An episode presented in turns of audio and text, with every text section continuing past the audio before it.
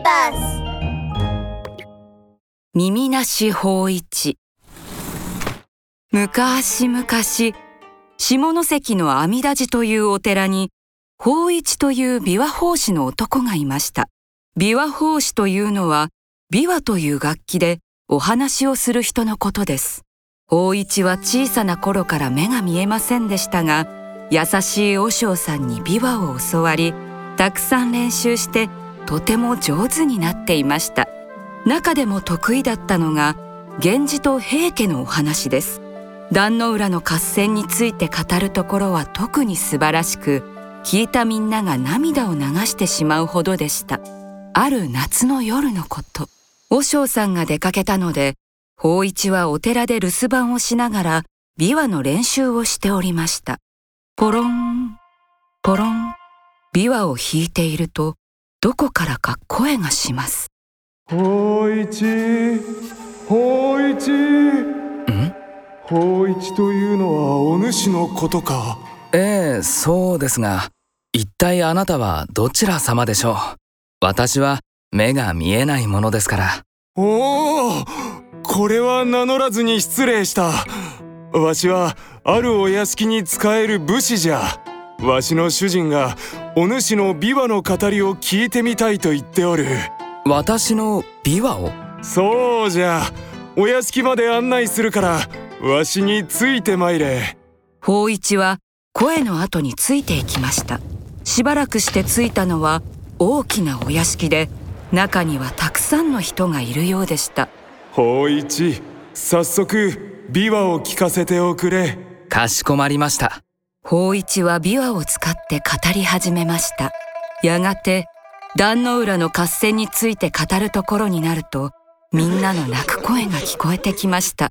法一素晴らしい琵琶を聞かせてくれてありがとう。主人もみんなも喜んでおる。それは良かったです。これから3日間毎晩弾き語りを聞かせてくれ。そしてこのことは誰にも言ってはならぬぞ。朝になってから法一が寺に戻ると和尚さんに見つかってしまいました。法一どこへ行っていた？申し訳ありません。言えません。法一は約束を守り黙ったままでした。そうして次の日もまた次の日も夜になるとどこかへ出かけていくようになりました不思議に思った和尚さんは法一の後をつけることにしました。するとびっくり。法一はお墓の前に座り込んで琵琶を弾いていたのです。こりゃきっと幽霊の仕業だ。法一が幽霊の世界に連れて行かれてしまう。危険に思った和尚さんは法一をお寺に連れて帰りおまじないをかけることにしました。そのおまじないというのは法一の体中にお経を書くというものです。法一。幽霊はお経が苦手じゃ。お経を書いたところは見えなくなる。だから幽霊に呼ばれても絶対に返事をしてはならんぞ。やがて夜になり法一はまたお寺で一人留守番をしておりました。するとあの武士の幽霊の声が聞こえてきます。法一法一おーいどこじゃ？しかし武士の幽霊は法一が見えません。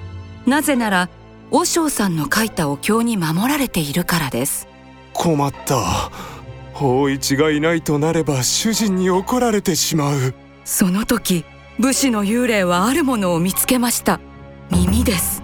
耳が宙に浮かんでいたのです。というのも和尚さんは法一の耳にだけお経を書き忘れていました。